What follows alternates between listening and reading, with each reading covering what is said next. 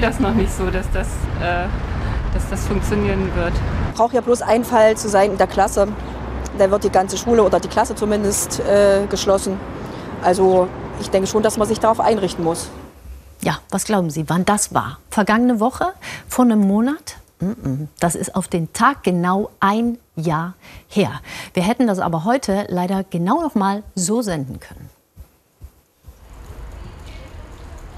Jessica Stock holt ihre Tochter von der Ferienbetreuung ab. Mathilda kann dort endlich wieder mit Freunden spielen. Bald beginnt für die Siebenjährige die zweite Klasse. Und freust du dich schon auf das neue Schuljahr? Ja.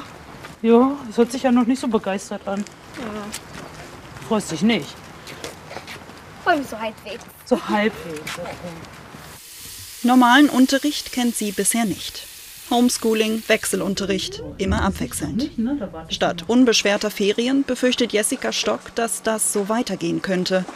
In der Schule sieht sie ihre Tochter oft nicht ausreichend geschützt.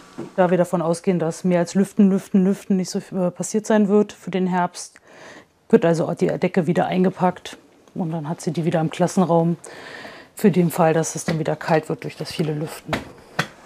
Eigentlich wünscht sie sich Luftfilter in der Schule. Doch konkrete Pläne dafür gibt es bisher nicht. Erinnerungen an den letzten Sommer. Es wird einfach wieder zu spät gehandelt. Ähm, die normale Antwort seitens äh, Politik, Verwaltung ist ja, Lüften reicht. Ich weiß nicht, in, welchem, in welcher Lebensrealität Lüften reicht, vor allem Herbst, Winter, bei jedem Wetter, ähm, aber auf jeden Fall nicht in der meiner Kinder und auch nicht in unserer eigenen. Ich müsste unter diesen Umständen nie selber so arbeiten, aber meine Kinder sollen das.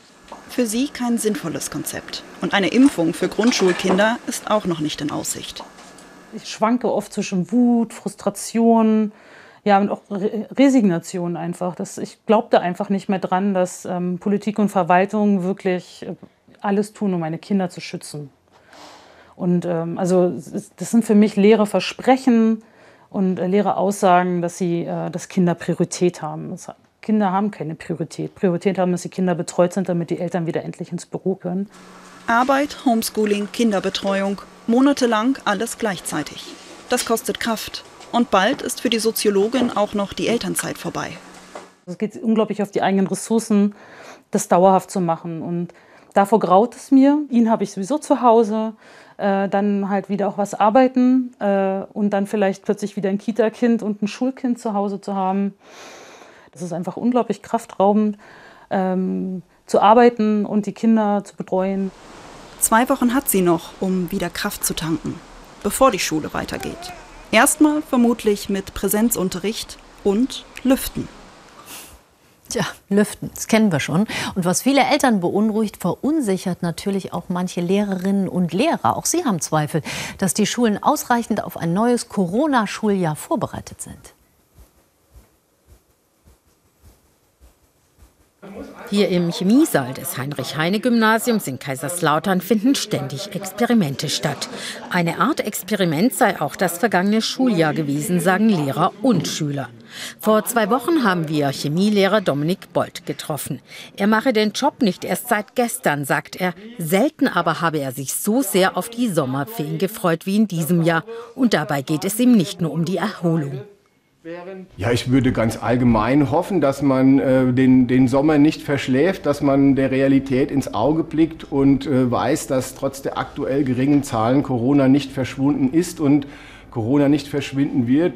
Rund 40 Unterrichtsräume gibt es im Heinrich-Heine-Gymnasium. In kaum einem stehen Lüftungsanlagen. Für die insgesamt knapp 800 Schüler gibt es gerade mal fünf solcher Anlagen. Sarah Barth, Mitglied der Schulleitung, hofft inständig, dass bald weitere Geräte kommen. Sie wünscht sich, dass das kommende Schuljahr in Präsenz weitergeht. Sicher ist sie sich da aber nicht. Und deshalb fordert sie, dass Lehrer in Sachen Digitalisierung gezielt weitergebildet werden. Meines Erachtens gibt es da noch viel Fortbildungsbedarf, wenn auch schon viel gelaufen ist. Aber das hing auch sehr von den individuellen Anstrengungen einzelner Schulen ab. Ja. Ähm, wenn ich da an Moodle denke und Moodle-Fortbildungen oder eben andere ähm, Programme, andere Software, da fehlt es mir insgesamt äh, dann schon an Unterstützung, auch was ähm, Sicherheit beim Datenschutz angeht, Lizenzen angeht, solche Dinge. Dass die Politik schon jetzt Pläne für verschiedene Corona-Szenarien entwickelt, fordert Schulleiter Ulrich Becker. Im vergangenen Jahr seien Infos zu neuen Auflagen oft kurz vor knapp gekommen.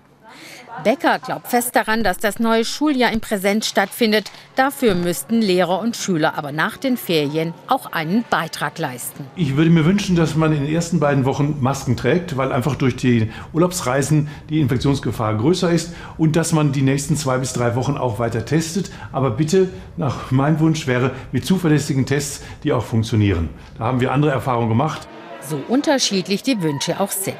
Alle hoffen, dass die Zeit der Experimente vorbei ist und es nach den Ferien möglichst normal weitergeht. So normal, wie es zu Zeiten von Corona eben geht.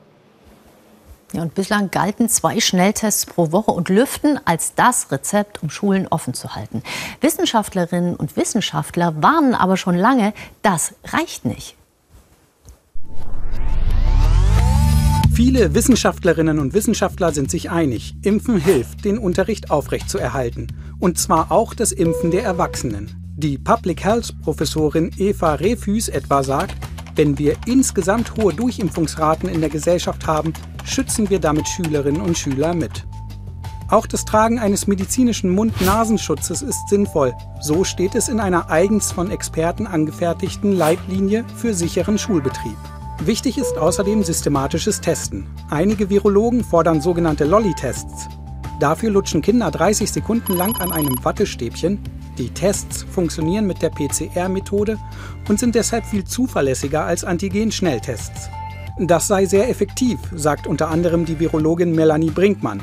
Gleichzeitig warnt sie, die Delta-Variante wird nach den Sommerferien sehr schnell durch die Schulen rauschen, wenn wir keine Vorsorge treffen. Das bestätigt nun auch eine Studie der TU Berlin.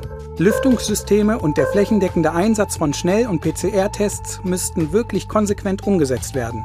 Außerdem seien zwei Tests pro Woche bei weitem nicht ausreichend. Es müsste deutlich häufiger getestet werden.